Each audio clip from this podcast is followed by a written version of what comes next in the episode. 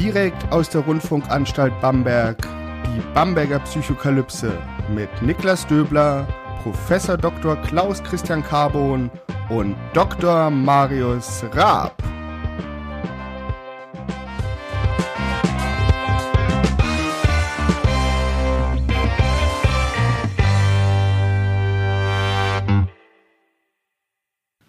Herzlich willkommen hier zu einer weiteren Ausgabe der Bamberger Psychokalypse, direkt aus dem neuen und hoffentlich besseren Jahr 2021, auch wenn die Vorzeichen sich dafür verdunkeln zu scheinen.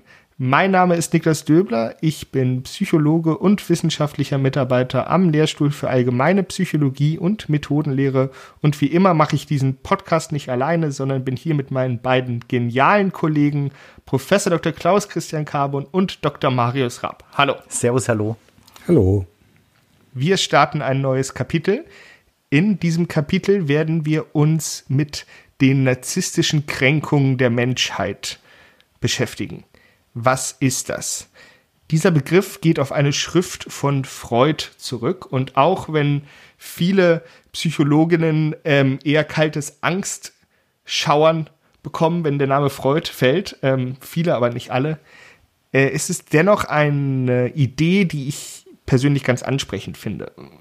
Er hat 1917 eine Schrift veröffentlicht, die da heißt, eine Schwierigkeit der Psychoanalyse, Darin beschreibt er Nomen est Omen, die Schwierigkeit der, Psycho der Psychoanalyse und eben auch diese drei narzisstischen Kränkungen. Und bevor ich jetzt hier zu viel sage, lasse ich lieber Sigmund Freud persönlich zu Wort kommen. Ich zitiere jetzt direkt aus einer Schwierigkeit der, Psycho der Psychokalypse, wollte ich fast sagen, eine Schwierigkeit der Psychoanalyse von 1917.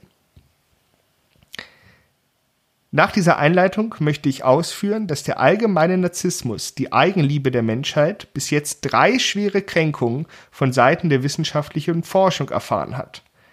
A.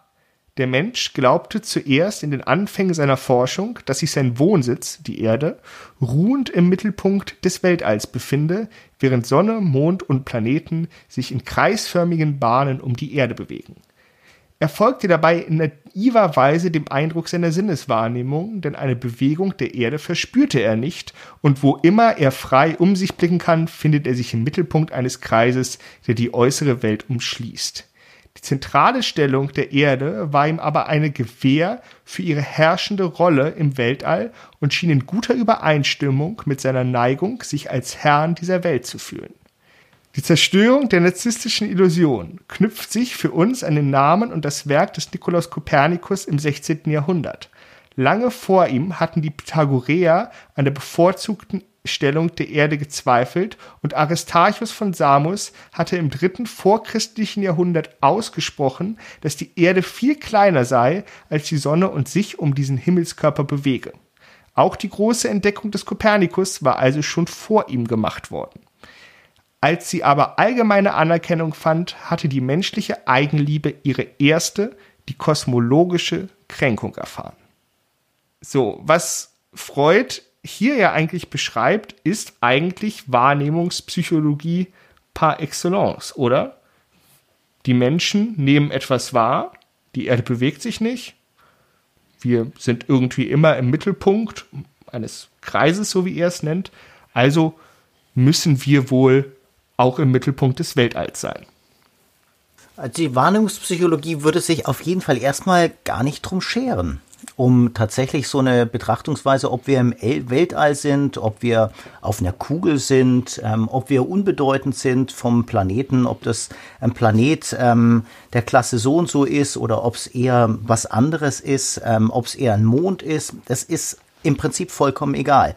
Das Wichtige ist bei der Wahrnehmungspsychologie, die Wahrnehmungspsychologie oder Wahrnehmung muss gewährleisten, dass dieses Subjekt auf diesem, wo auch immer gearteten Planeten tatsächlich gut über die Runden kommt. Das heißt, einfach die Welt so wahrnimmt, dass es am hilfreichsten ist, um beispielsweise an Beute zu kommen, um ähm, vor Fressfeinden zu fliehen und ähm, andere Dinge zu machen, die, was weiß ich, für Reproduktion hilfreich sind und so weiter. Also eine Adäquatheit der Lebensumwelt. Und die Lebensumwelt ist für einen Menschen relativ unabhängig von irgendwelchen kosmologischen Fragen eben das Habitat um ihn rum, die soziale Gruppe, vielleicht noch ein bisschen mehr. Äh, mittlerweile sind es vielleicht auch Gesellschaften, aber viel mehr ist es eigentlich nicht. Und insofern ist es für die Wahrnehmungspsychologie eine irrelevante Frage, aber eines kann man wirklich klar sagen, es ist eine wahnsinnig tolle Geschichte, die hier erzählt wird. Also für die kognitive Psychologie ist es auf jeden Fall, gibt es unglaublich was ab. Und ähm, es ist äh, kongenial eigentlich, wie er diese drei narzisstischen Kränkungen tatsächlich bringt. Und sie lässt, lassen sehr, sehr viel blicken auf die Menschheit, aber vor allem auch auf den modernen Menschen, was er darin interpretieren könnte. Aber relevant ist es erstmal eigentlich nicht. Naja, aber ähm, jetzt ist ja der Mensch ein besonders weit entwickeltes Tier.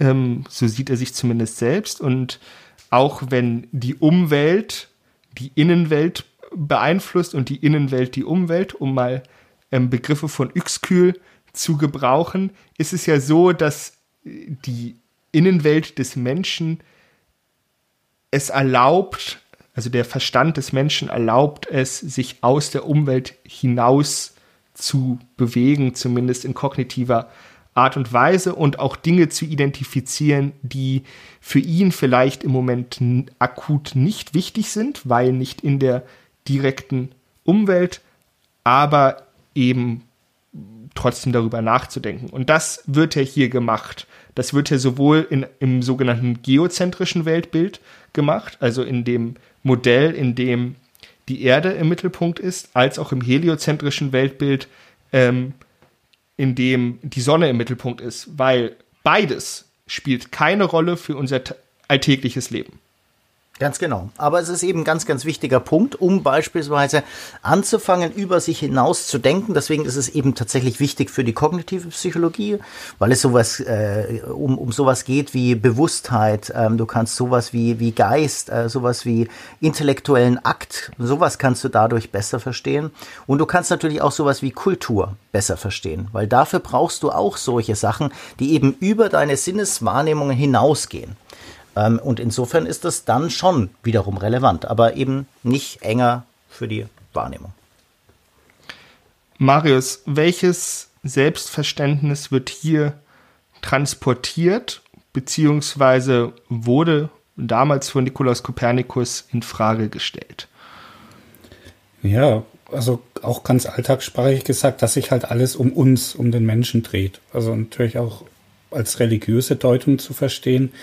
Weil wenn das nicht so wäre, dann wäre dieser ganze Anspruch an die Schöpfung und an den Schöpfer, der uns eben in seinem Ebenbild geschaffen hat, schon ein bisschen schwieriger zu begründen. Also ich denke, daher kommt es einfach, weil, na, wie in der Alltagssprache, es dreht sich alles um einen, heißt eben, diese Person steht im Mittelpunkt, ist das Wichtigste und damit eben, wenn man das Wichtigste ist, eben dieser, ähm, dieses Alleinstellungsmerkmal, das man meint, zu genießen.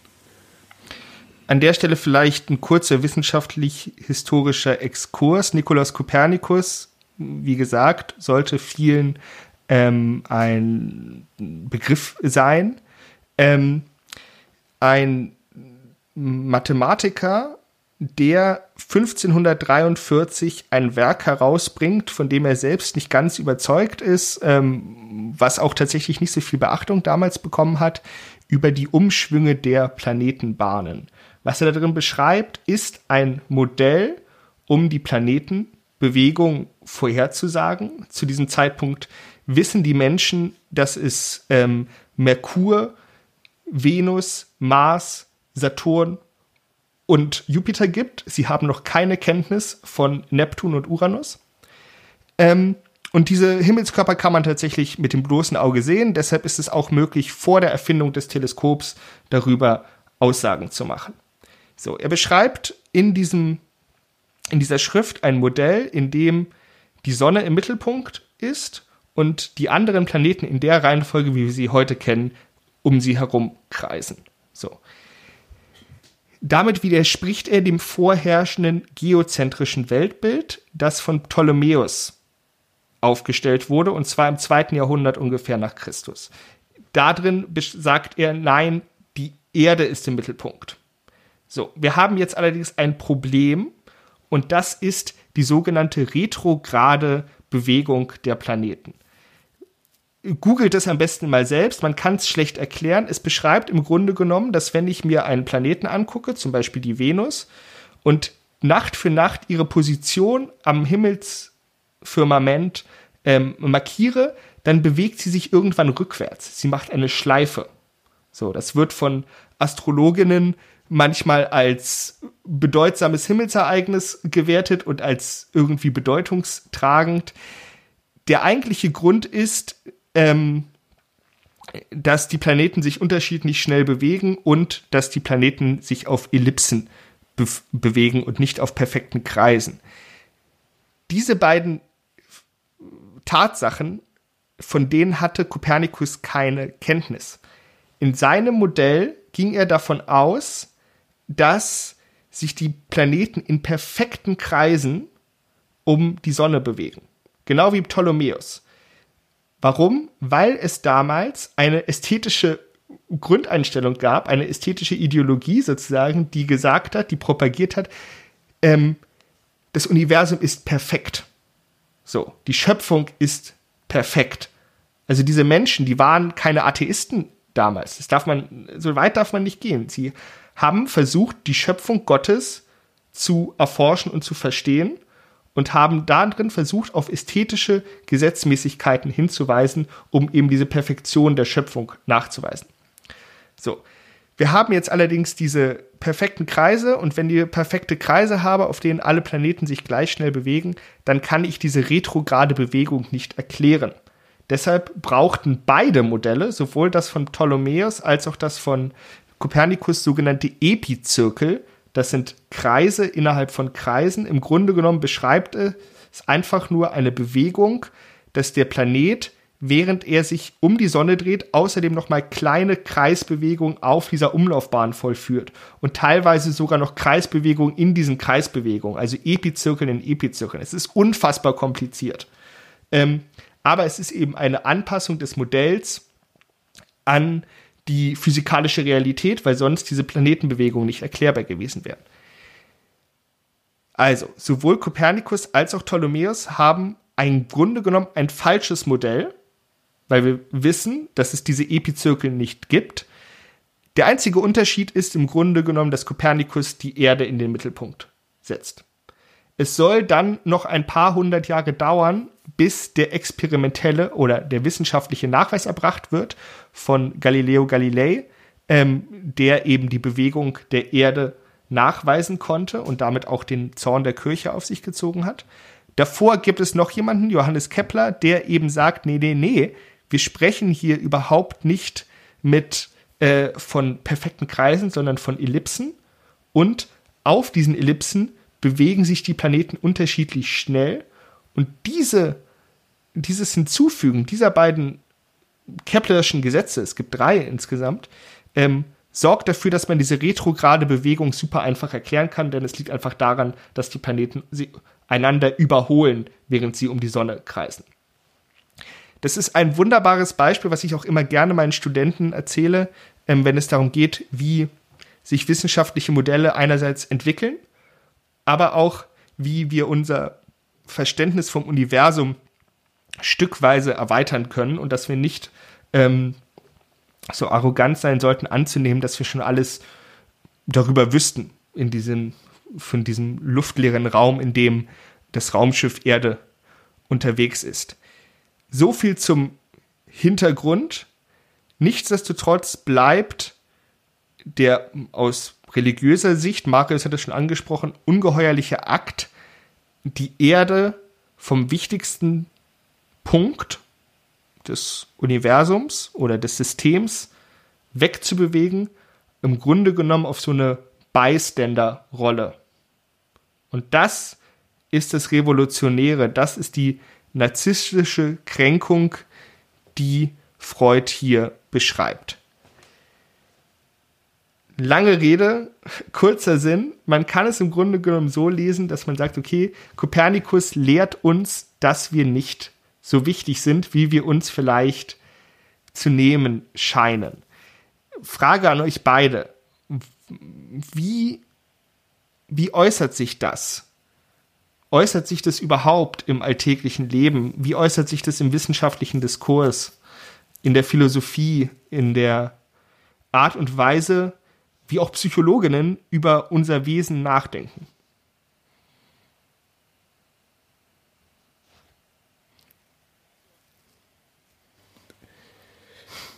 Da muss ich jetzt noch mal kurz zurückfragen. Meinst du jetzt die ähm, Tatsache, dass sich nicht alles um uns dreht oder?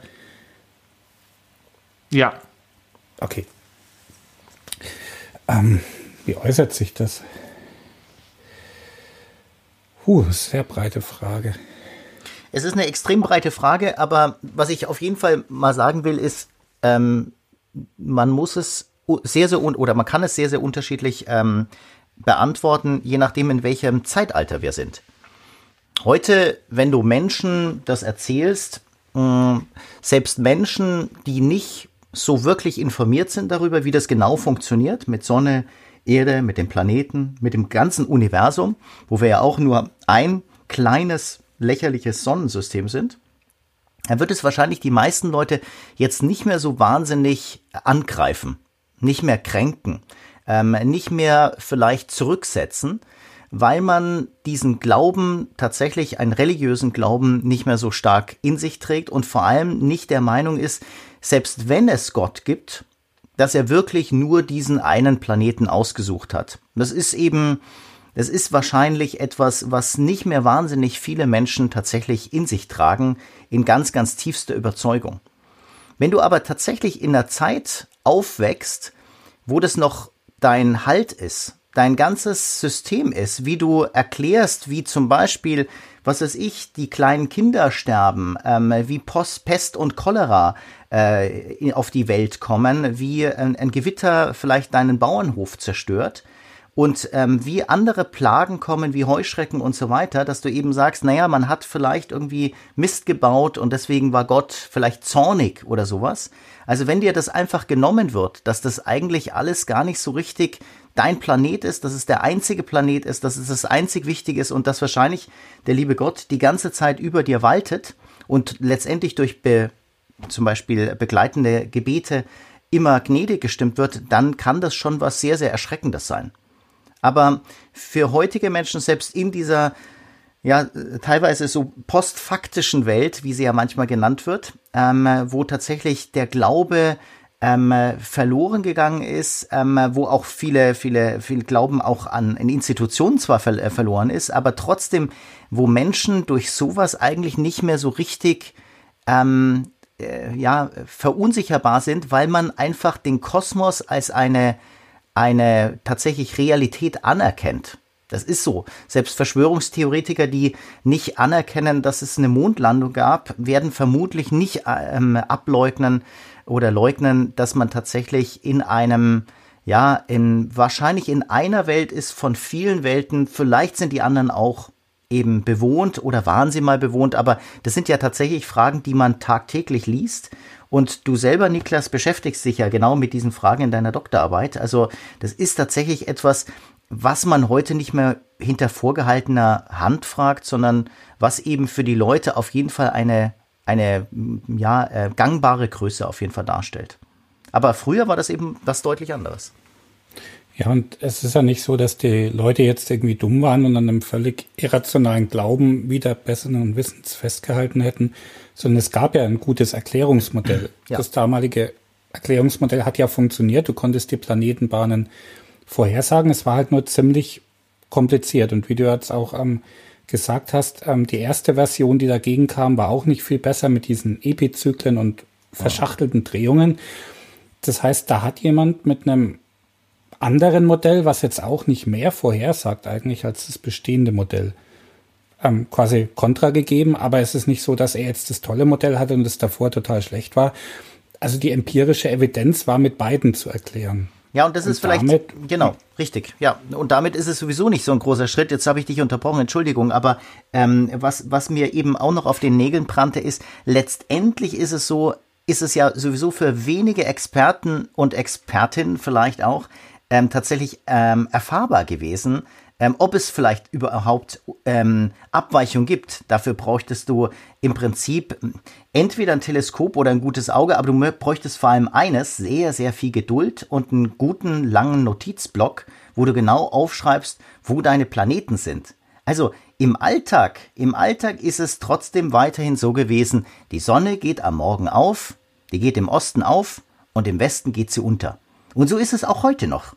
Ja, also, und du bist nicht deswegen ein Leugner von, ähm, von einem heliozentrischen Weltbild, sondern ähm, du bist tatsächlich jemand, der sozusagen auf dem Boden der, ähm, der weltlichen Tatsachen steht. Nämlich wir müssen unseren Alltag, müssen wir eben ja, müssen wir orientieren an den Gegebenheiten, die wir vor, auf der Erde tatsächlich ähm, vorfinden. Und das beste Modell ist immer noch, auch wenn wir natürlich mit Recht äh, zurückgepfiffen werden von unseren Eltern, dass wir glauben, dass die Sonne wirklich untergeht. Ja, ab einem gewissen Moment sagen unsere Eltern dann, naja, aber das ist nicht ganz so. Aber ehrlich gesagt, die Geschichte zu verstehen, wie sie wirklich ist, ist praktisch nicht vorstellbar.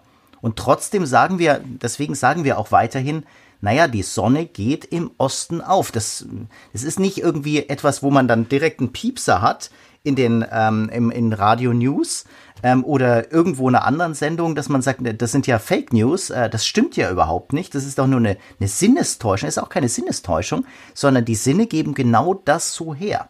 Nur ist es eben insgesamt anders zu interpretieren, das ist alles. Aber die Sinne, die trügen auch nicht. Die geht da auf und die ist auch so relevant für uns. Aber das heißt natürlich nicht, um Gottes Willen nicht, dass ich da falsch eingeordnet werde, dass ich das leugnen würde, dass es ein heliozentrisches Weltbild gibt.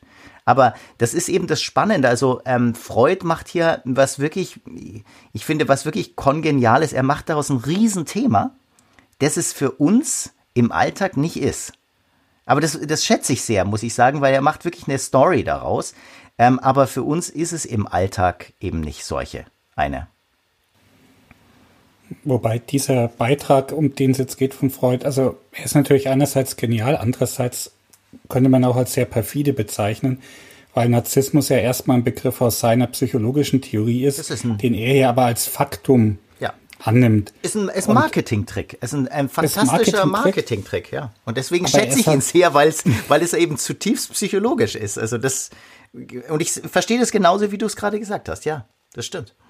Also, wenn man jetzt ähm, das, was wir heute an Freud kritisieren, auf eine Schrift zusammenführen müsste, würde ich wahrscheinlich die hier vorschlagen, weil das auch die ist, die ähm, Popper damals zu diesem Begriff des doppelt verstärkten Dogmas ja angeregt hat, weil was Freud dann eben macht, die Leute, die jetzt ablehnen würden, dass es eine narzisstische Kränkung ist, die werden in diesem Text, der wiederum von ihm diagnostiziert, dass sie Narzissten wären und sich das nicht eingestehen wollen.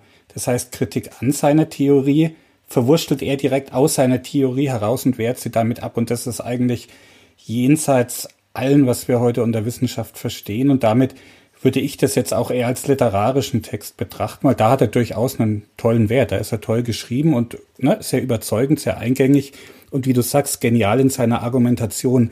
Aber es ist halt kein wissenschaftlichen Text. Das sollten wir da jetzt schon. Vollkommen klar. Also ja. das, ich glaube, dass es auch niemand tatsächlich ähm, so mehr sehen würde und ganz bestimmt seit äh, wahrscheinlich knapp 100 Jahren auch keiner gesehen hat. Aber ähm, und das hoffe, ist auch wichtig, ja, und das, das muss man auch hoffen. Ähm, aber es ist eben ein Lehrstück für extrem gutes Marketing, für Demagogie, für tatsächlich ähm, all das, was eben selbstverstärkend ähm, etwas preisen will, was eigentlich nicht haltbar ist. Das ist richtig.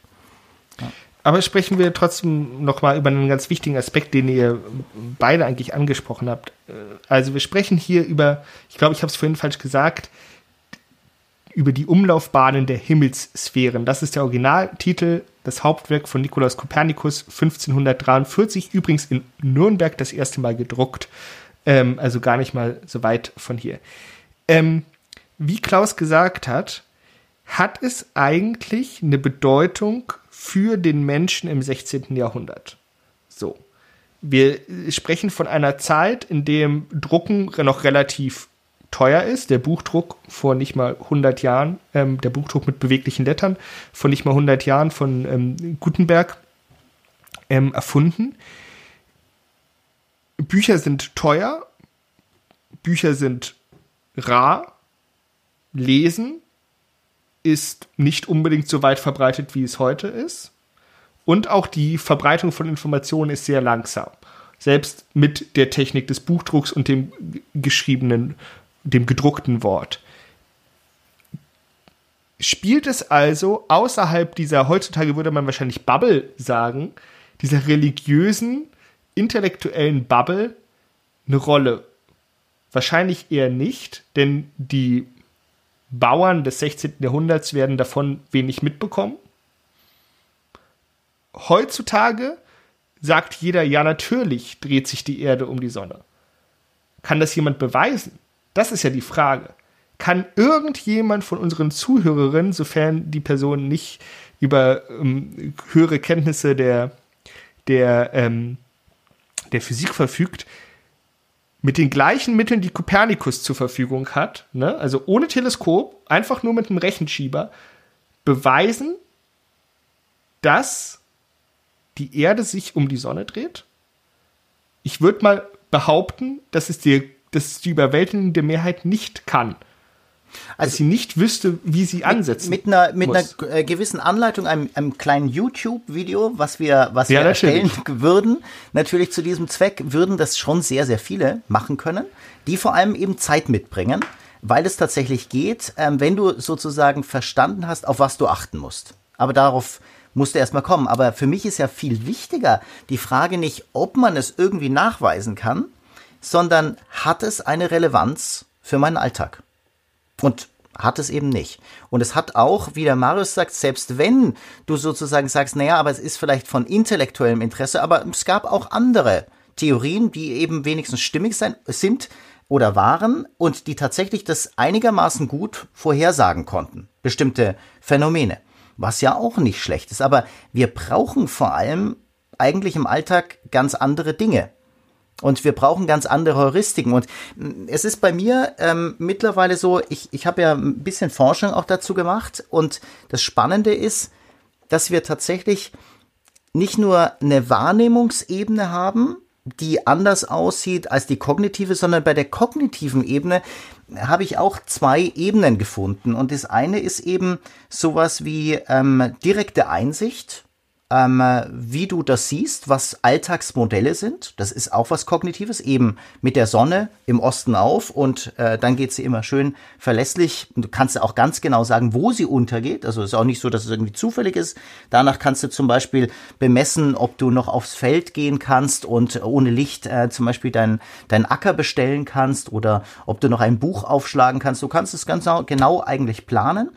Ähm, und dann gibt's eben noch etwas, was tatsächlich noch weitergeht, eben wo du ganz komplexe Modelle vielleicht kennst und vielleicht auch anwendest in bestimmten Kontexten, die aber mit dem Alltag nichts zu tun haben. Also zum Beispiel als Astronom. Und wir haben mal folgendes ähm, Experiment gemacht. Das ist vor gut zehn Jahren gewesen.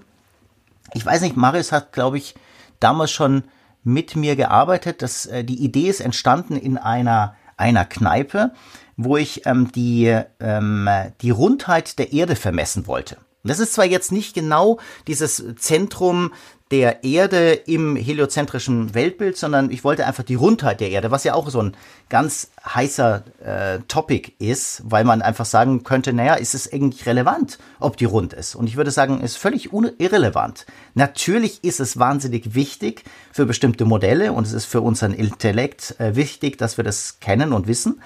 Äh, für unsere Kultur ist es wichtig, aber nicht für unseren Alltag, weil im Alltag ist es ganz offensichtlich, dass wir auf einer flachen Scheibe sind, ja, ähm, weil wir sehen ja immer nur was Flaches.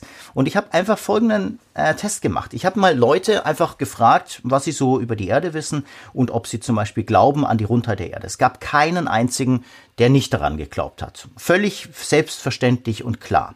Und dann habe ich sie einfach mal das, nach Distanzen gefragt. Und jetzt nicht Distanzen von Bamberg nach Nürnberg und von Nürnberg nach München, wo die Rundheit der Erde fast keine Rolle spielt, sondern ich habe tatsächlich bin einen Schritt weiter gegangen, habe sogenannte Long Distances erfragt, also wirklich über Kontinente hinweg. Und da macht das schon richtig was aus. Weil da musst du zum Beispiel alleine die Idee, ähm, wie kommst du zum Beispiel vom Nürnberger Flughafen beispielsweise nach Los Angeles. Und da sagen die meisten Leute, naja, Los Angeles, da muss ich irgendwie so in Südwesten muss ich fliegen. Also das ist ja klar, da muss ich irgendwie losfliegen und muss dann direkt so über die Alpen. Aber komischerweise fliegt man über Island. Und da sagen die Leute, ja, kann, kann doch nicht wahr sein. Wie, warum fliegen die denn über Island? Aber Island ist eben der Großkreis. Da ist es ganz sinnvoll, rüber zu fliegen. Und dann kannst du über Neufundland und so weiter. Und es kommt einem als völlig idiotisch vor.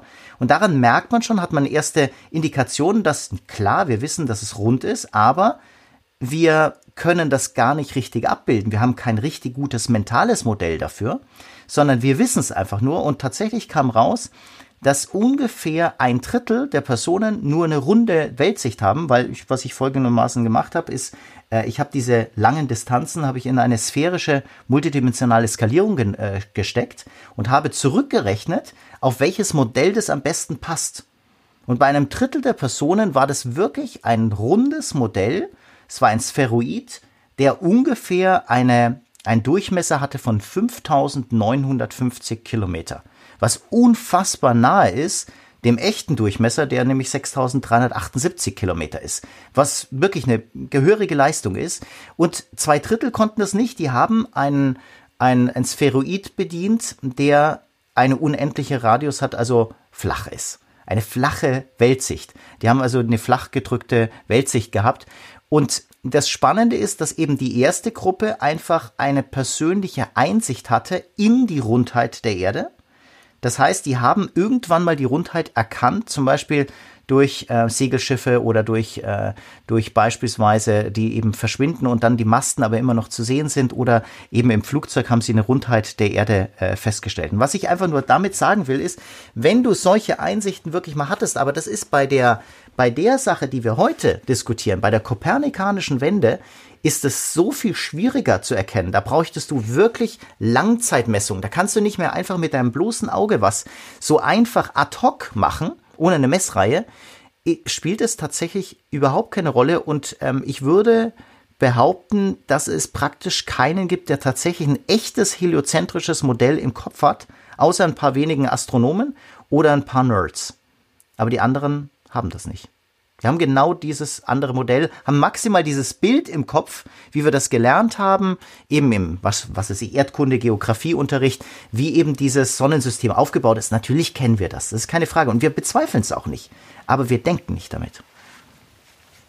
Ich würde trotzdem vorsichtig widersprechen, und zwar in dem Punkt, dass es für uns heutzutage keine Rolle mehr spielt. Und zwar zu dem, was ich vorher gesagt habe. Die Menschen im 16. Jahrhundert hatten nur eine, eine geringe Möglichkeit, an diese Information zu kommen, geschweige denn sie nachzuprüfen. Damals gab es ja noch kein YouTube, das ähm, wissen die wenigsten, wurde erst im 17. Jahrhundert erfunden. ähm, so, ähm, heutzutage wird dieses Wissen vermittelt. So, und das ist ja im Grunde genommen das, was Freud beschreibt, nämlich vom Selbstverständnis, ohne Einsicht, die, wie du sie geschildert hast, geht der Mensch davon aus, naja, die Erde bewegt sich nicht, warum sollte sie, ich spüre es ja nicht, ne? Ähm, äh, ich gucke um mich herum, ich sehe eine flache Scheibe, so, die Sonne geht im Osten auf, sie geht im Westen unter. Das, wir sind im Mittelpunkt, klar. So, das ist die intuitive Einsicht der Informationen, die wir durch unsere Sinnesorgane bekommen. So. Und jetzt, ähm, um ein filmisches Meisterwerk zu zitieren, nämlich Ben Hur aus dem Jahr 1959, in dem sich der ähm, äh, römische Kommandant Messala fragt, wie bekämpft man eine Idee? Und er sagt es mit einer anderen Idee. So. Und diese andere Idee läuft unserer intuitiven Wahrnehmung zuwider. Nämlich, nein, die Sonne dreht sich nicht um uns, sondern wir drehen uns um die Sonne. Und wir werden in der nächsten Folge über die sogenannte biologische Kränkung sprechen. Das ist meiner Meinung nach die Kränkung, die am wenigsten Einfluss auf unser aller Leben hat, weil sie am wenigsten direkt nachvollziehbar ist, plus eine ähm, einen noch viel größeren Zeitrahmen erfordert als die Überprüfung ähm, ob die Erde sich um die Sonne dreht, weil das kann man theoretisch recht schnell ähm, oder in recht wenigen Tagen feststellen. Aber wir haben ja hier trotzdem eine Information, die uns vermittelt wird, ein Modell, das uns vermittelt wird, was unserem intuitiven, was unserer intuitiven Vorstellung widerspricht. Und vielleicht kann Marius was dazu sagen, wie wir damit umgehen, wenn wir mit Fakten konfrontiert werden, die unserer Vorstellung von der Welt, unserer intuitiven Vorstellung erstmal widersprechen. Also gerade in dem Fall wäre ich aber mit dem Begriff Faktum ein bisschen vorsichtig, weil es wäre absolut legitim, mein Koordinatensystem dahin zu legen, wo das Modell dann am nützlichsten ist. Mhm. Und das wäre eben die Erde und das sind wir. Also ich fände es ein bisschen diese Dichotomie aus rational, irrational, die Freud hier auch aufmacht, trifft nicht so wirklich, weil es ist nicht rational für viele Anwendungen jetzt dieses ähm, heliozentrische Bild zu nehmen. Damit kann ich meinen Acker auch nicht besser bestellen, wenn ich ein anderes Modell habe, was genauso gut funktioniert. Insofern nimmt ähm, ähm, Feierabend das ja auch dann mit Galilei als Beispiel dafür, wenn er, ähm, wenn er sagt, eigentlich sind die Leute, die damals dieses ähm, äh, heliozentrische Weltbild postuliert haben, das waren eigentlich die Verschwörungstheoretiker oder das waren eigentlich die, die ähm, die Fakten gar nicht so auf ihrer Seite hatten. Also die hatten die empirische Evidenz nicht, die hatten ein Modell, was schlechter funktioniert hat, aber sie haben es halt sehr mit Emphase vorgetragen und eben sich damit gegen Autoritäten aufgelehnt. Aber das ist jetzt nicht unbedingt ein wissenschaftlicher Disput rational, irrational, sondern auch mehr auf der Ebene der wissenschaftlichen Paradigmen zu sehen oder auch überhaupt, wie Kulturen, Gesellschaft, Wissenschaft verhandeln. Drum würde ich das jetzt nicht auf diese konkrete Faktenebene, was dreht sich um was hier nur beziehen, weil damit wird man die auch dieser kulturhistorischen Bedeutung nicht gerecht. Mhm. Stimme ich dir definitiv zu, beziehungsweise Galileo war dann der Erste, der die Empirie erbracht hat. Davor tatsächlich ähm, war es einfach nicht möglich teilweise, weil du halt einfach die Teleskope nicht hattest und deshalb zum Beispiel auch gar nicht ähm, die, den, die unterschiedlichen Lichteinfall auf der Venus zum Beispiel beschreiben konntest. Was aber ganz wichtig ist, um zu zeigen, dass die Venus sich um die Erde dreht und nicht ähm, äh, die, die Venus sich um die Sonne dreht und nicht äh, um die Erde. Ähm, aber jetzt noch mal zu dem zu dem anderen, okay, dann, dann lass es mich anders ausdrücken. Wir reden nicht über Fakten, aber da kommt jetzt jemand und sagt, nein, dein Weltbild, auch wenn es funktioniert, ja, ist trotzdem nicht in Einklang zu bringen mit der Empirie. Wie reagieren Menschen darauf? Weil, wenn man jetzt den Bezug zu deinem Spezialthema der Verschwörungstheorien macht, wird ja das diskutiert. Ne? Dann hat man Leute, die haben eine bestimmte Ansicht von der Welt, die sagen, Bill Gates will uns alle impfen und dann kommt jemand anderes und sagt, na Entschuldigung, aber das passt nicht mit der Empirie zusammen, das passt nicht mit den Fakten zusammen, so wird es zumindest ausgedrückt. Ähm, wie reagieren dann die Leute?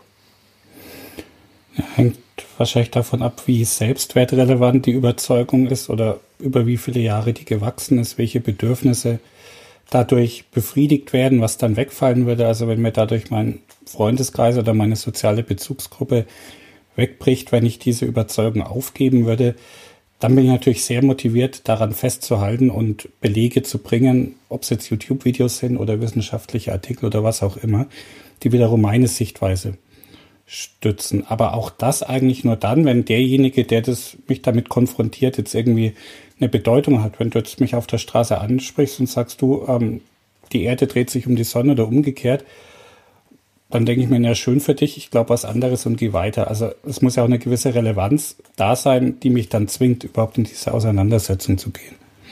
Ja.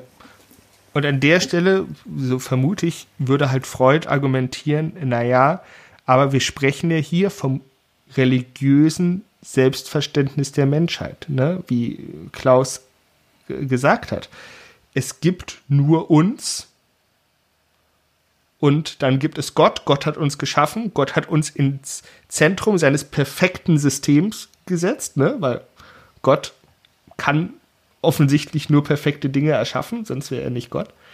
Ähm, also das hatte dann schon eine große Relevanz für die Menschen gehabt, sofern sie in der Lage waren, diese Informationen überhaupt zu erhalten und auch zu bewerten und sich darüber Gedanken zu machen.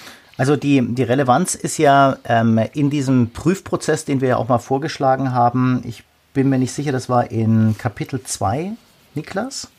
Ähm, ja, Verschwörungstheorien, Umgang mit Verschwörungstheorien, Kapitel 2, Vers 3, glaube ich. Vers 3 ungefähr, genau. Ähm, äh, da haben wir das ja tatsächlich äh, besprochen und ganz bestimmt war die Relevanz zwar höher äh, für Menschen ähm, der, äh, der, der, der späten Renaissance, ähm, das ist gar keine Frage. Ähm, aber wir dürfen ja auch eins nicht vergessen, hier wird ja etwas auf geladen, was tatsächlich sehr, sehr künstlich mir heutzutage erscheint, nämlich, dass ein perfektes Weltbild, also dass, dass Gott tatsächlich nur etwas schaffen kann, wo die tatsächlich die Erde im Mittelpunkt ist. Also das Perfekte ist doch eigentlich die Erde selber und wie sie organisiert wird. Also ich meine, das andere ist Beiwerk. Da ist noch eine Sonne, die schafft noch ein bisschen Licht, ja, und da sind noch ein paar Planeten, die freuen einen am, am Abend, äh, weil man sie sehen kann oder erkennen kann und so weiter. So kann man das ja auch mal interpretieren. Also ob das tatsächlich alles symmetrisch sein muss oder oder ähm, tatsächlich ähm, zentriert sein muss, äh, ist ja die große Frage. Und das wird tatsächlich erst so aufgebaut. In der Bibel ist das nicht so äh, beschrieben. Und ähm, hier wird eben sehr, sehr viel tatsächlich reingebaut, was eigentlich da gar nicht reingehört. Also eine Perfektion äh, erscheint mir damit nicht ableitbar zu sein. Und eben die Nicht-Perfektion auch nicht. Sondern die Perfektion erscheint mir dadurch gegeben zu sein, dass tatsächlich diese Natur auf dieser Erde tatsächlich wahnsinnig funktioniert. Und da würde ich sagen, da kann man ja wirklich fast zu einem gläubigen Menschen werden ähm, zum strenggläubigen äh, Menschen, wenn du das wirklich dir alles mal anschaust. Und so werden ja auch Menschen zu gläubigen Menschen, weil sie es gar nicht fassen können, weil es übersteigt unseren Verstand, wie wir das, wie es schaffen, geschafft werden kann, ähm, dass tatsächlich so eine Natur entsteht, die sowas von reich und sowas von perfekt funktionierend ist, wo wir ja nur den Hut ziehen können. Und irgendwann, eben vor 150 Jahren, wurde das dann gelöst, dieses Problem, wenigstens teilweise, indem man gesagt hat, naja, es sind halt hunderte von Millionen Jahre reingeflossen und wir nennen das Ganze Evolution. Und da gibt es eben bestimmte Mechanismen, zwei Grundmechanismen, die eben das tatsächlich erklären können und die sogar bis heute relativ plausibel erscheinen. Und ähm, es wäre wirklich zu diskutieren, ob das jetzt ein religiöses Argument ist oder nicht eher ein ästhetisches. Ja. Da stecken ja Ideen aus der Antike drinnen über Verhältnisse von Zahlen, über Sphären. Ähm, dass man sagt, das Ganze folgt einem einfachen ästhetischen Prinzip. Und wenn ich das in Frage stelle, würde ich das jetzt nicht unbedingt als die größte Kränkung der Menschheit bis dahin bezeichnen, wenn ich diese Sphärenverhältnisse umkremple. Das mag für einige studierte Geister damals in den theologischen Fakultäten vielleicht wirklich erstmal Kopfzerbrechen bereitet haben.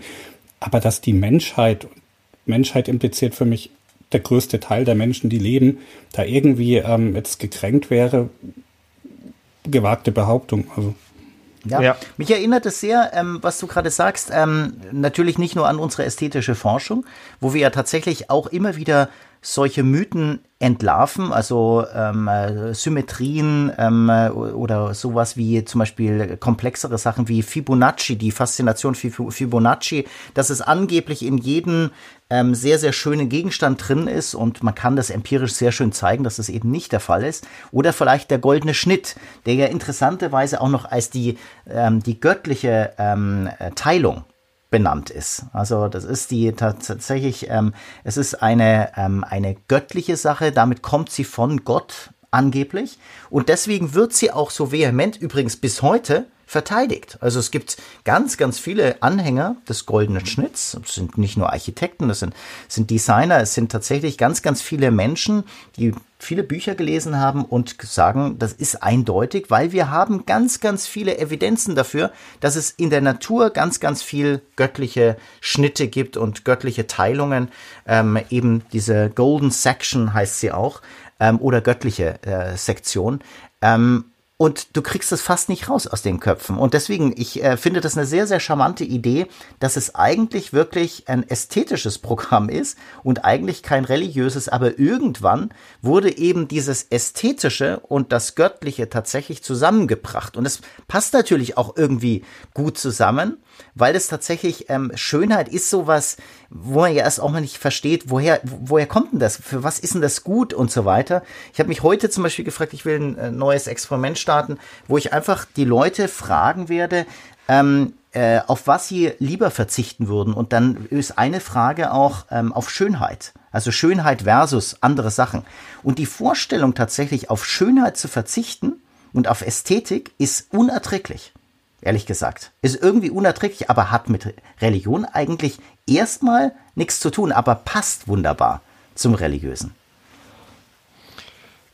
An der Stelle ist natürlich auch die Frage, ob Schönheit nicht auch jemanden braucht, der ähm, sie wertschätzen kann, damit ihr ein Wert zugeschrieben wird.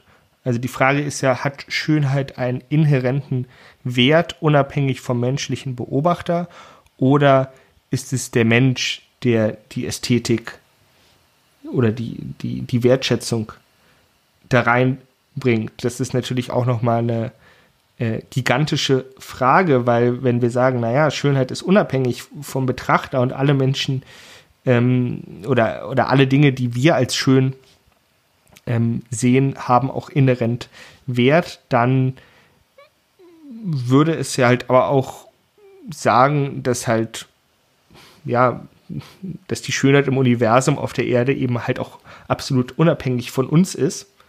Und wenn wir jetzt die Schönheit als absoluten Wert erheben und sagen, naja, darauf kommt es an, dass es ein Wert, der zu erhalten ist und wir müssen zum Beispiel das Great Barrier Reef erhalten, weil es so schön ist, ähm, dann kann man ja sagen, naja gut, vielleicht entfernt man einfach die negative, den negativen Wert aus der Gleichung, der diese Schönheit in Frage stellt, denn das sind wir, weil wir sind anscheinend nicht dafür ähm, wichtig, dass diese Schönheit überhaupt gewertschätzt wird und die Lösung wäre, den Menschen aussterben zu lassen, in jetzt einem sehr konsequent zu Ende gedachten Argument.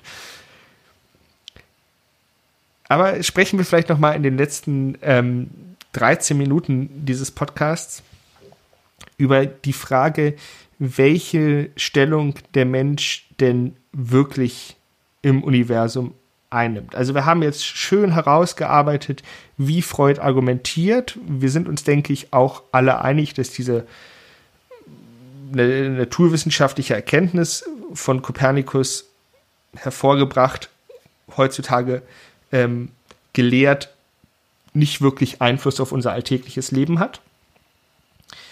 Aber trotzdem, welche Stellung hat der Mensch im Universum. Und ich meine, ich, ich gebe ein Seminar zu, in diesen, wo diese Themen behandelt werden und ich sage meinen Studierenden, ich möchte es schaffen, mindestens ähm, einmal in diesem Seminar bei jedem von euch eine existenzielle Krise auszulösen, ähm, die im Moment leider nicht mit sehr viel Fesslerbier äh, gestillt werden kann was wahrscheinlich auch die falsche Strategie ist. Definitiv. De definitiv. Muss man jetzt hier ganz deutlich sagen. Ja.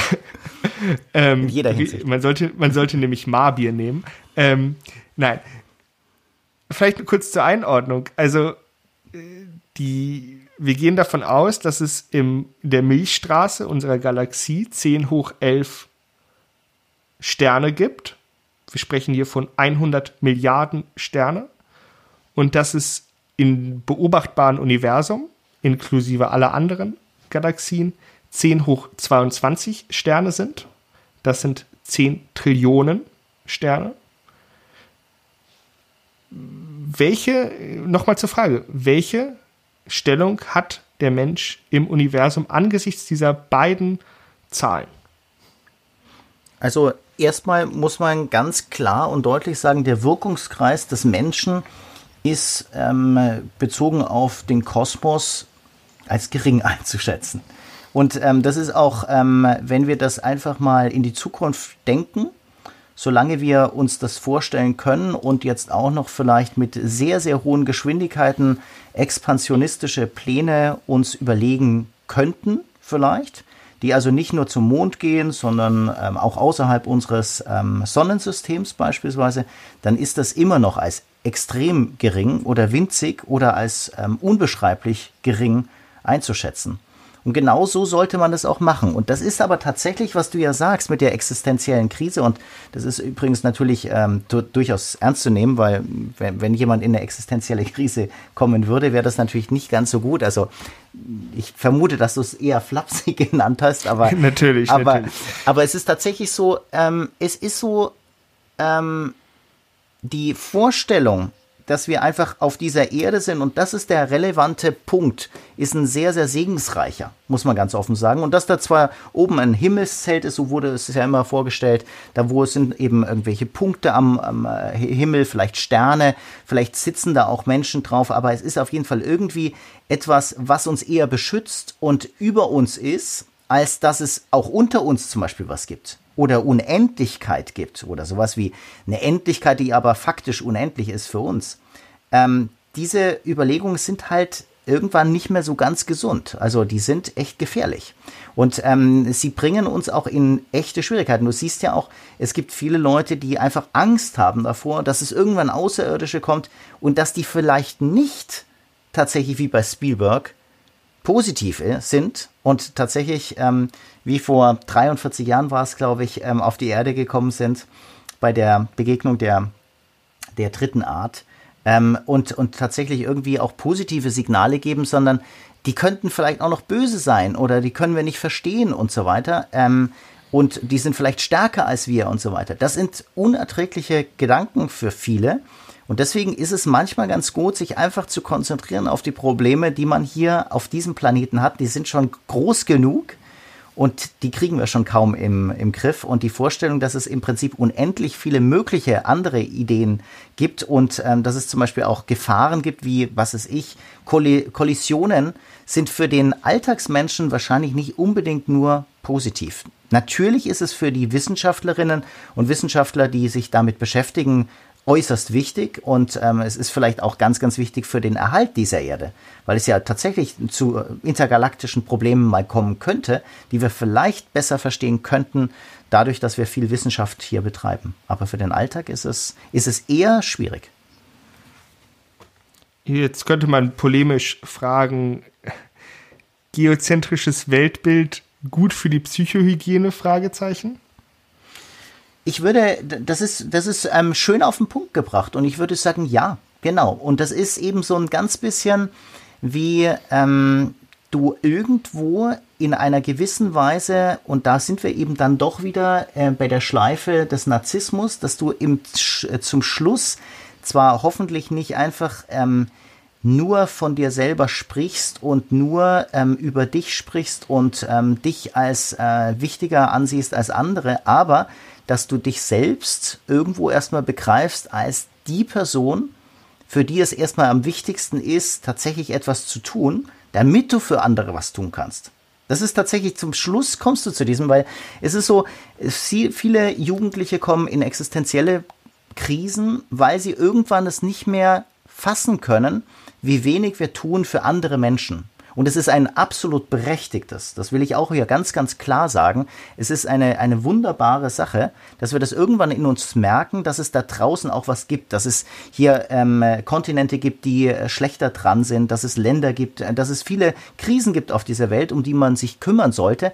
Aber irgendwann begreift man auch, wenn du das tatsächlich alles betreiben wolltest, zu helfen, überall, aber erstmal nicht an dich zu denken, wirst du wahrscheinlich niemandem helfen können und du kommst in existenzielle Schwierigkeiten oder Krisen oder vielleicht so in wirklich äh, in, in, in existenzbedrohende äh, Krisen. Und ähm, das muss man tatsächlich verhindern. Das heißt aber um Gottes Willen nicht, dass man dem Narzissmus huldigen muss oder dem Egoismus in dem Fall, sondern dass man ein, mit einem gewissen Egozentrismus tatsächlich Probleme angehen sollte.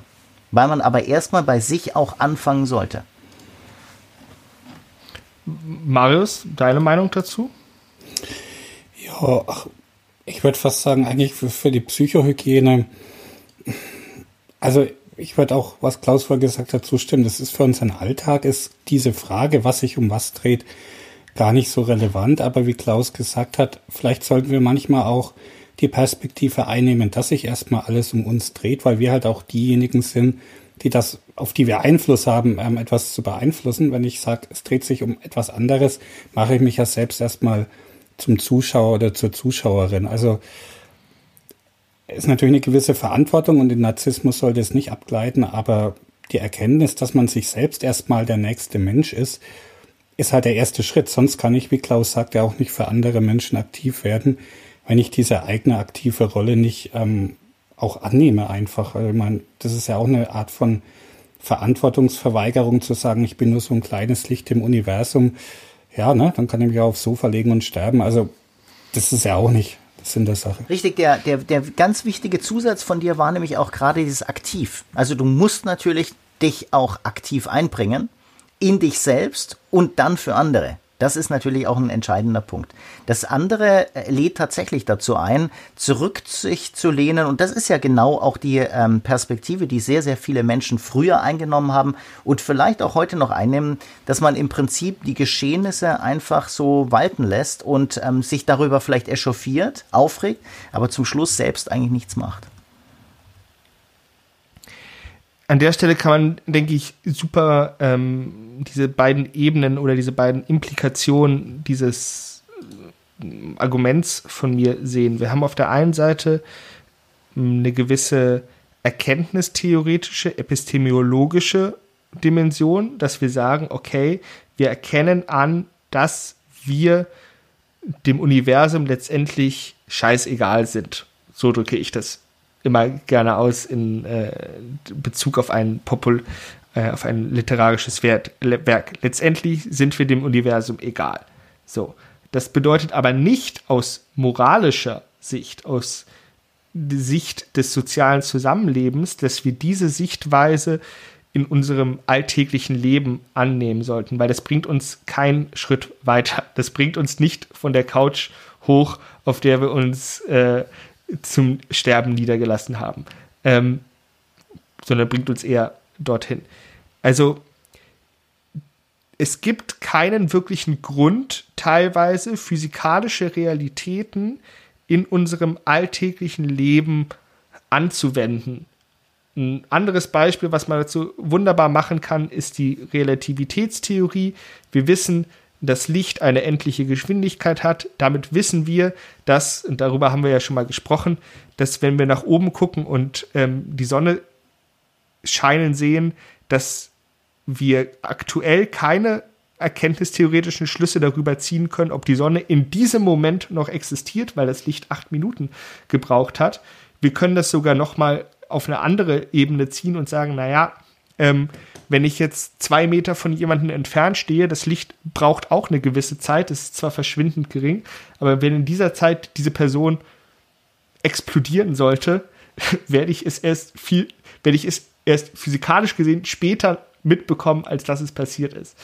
Das sind alles naturwissenschaftliche Erkenntnisse, die in unserem alltäglichen Leben überhaupt keine Rolle spielen und auch überhaupt keine Rolle spielen sollten, da sie unser soziales Zusammenleben unnötig erschweren und wahrscheinlich sogar unmöglich machen wird.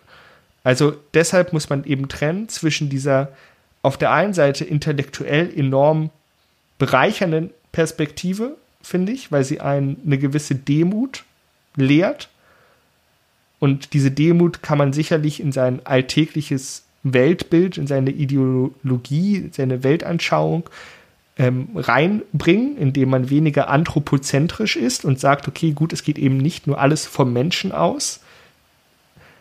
Aber das heißt jetzt nicht, dass man grundsätzlich ähm, jede seiner Handlungen, jedes seiner Verhalten darauf ausrichten sollte, dass man sagt, naja, wir sind ja eh egal und das ist jetzt kein Anything Goes, das ist jetzt keine, du kommst aus dem Gefängnis Freikarte. So, auf keinen Fall.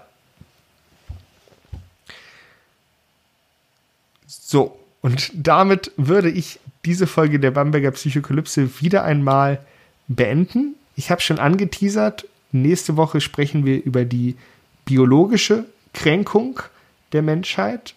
Äh, man kann ja schon mal vorgreifen, es geht um die Evolution, um die Darwinsche Evolutionstheorie. Und ich freue mich drauf, mit euch zu, darüber zu diskutieren, ob Freud hier vielleicht doch recht hatte, indem er hier eine Kränkung diagnostiziert hat. Tschüss. Macht's gut, Servus. Ciao. Jo, ade. Das war die Bamberger Psychokalypse mit Niklas Döbler, Professor Dr. Klaus Christian Carbon und Dr. Marius Ra. Bis zum nächsten Mal.